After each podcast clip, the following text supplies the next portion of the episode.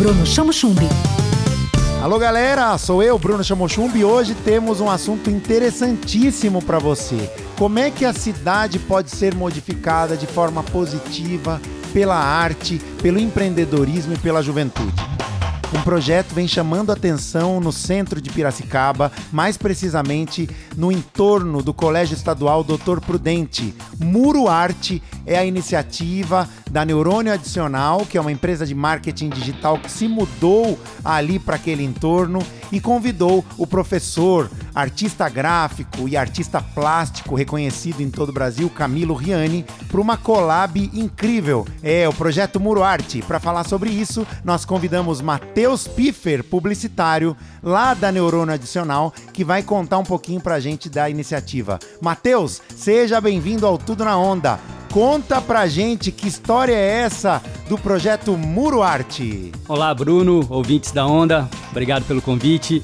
O Muro Arte é uma iniciativa de uma agência de comunicação em parceria com o Camilo Riani, como você bem colocou, artista plástico, onde nós colocamos mais de 600 pessoas é, utilizando aí as suas mãos, né, e deixando a sua marca no muro do Colégio Doutor Prudente, é, foi uma experiência onde a gente teve crianças de um ano de idade até pessoas com 90 anos de idade participando, então foi bem diversificado, alunos do colégio, pessoas da comunidade, do entorno, é, das empresas que patrocinaram, que apoiaram, né, e mas o principal objetivo foi realmente é, criar, realizar uma ação artística com os alunos do colégio, todos é, mergulhando no universo da arte, praticando arte, entendendo sobre a história da arte. Então teve workshop para todos os alunos. A gente fez questão de envolver todos os alunos de todas as séries nessa arte com mais de 120 metros quadrados aí de pintura colaborativa.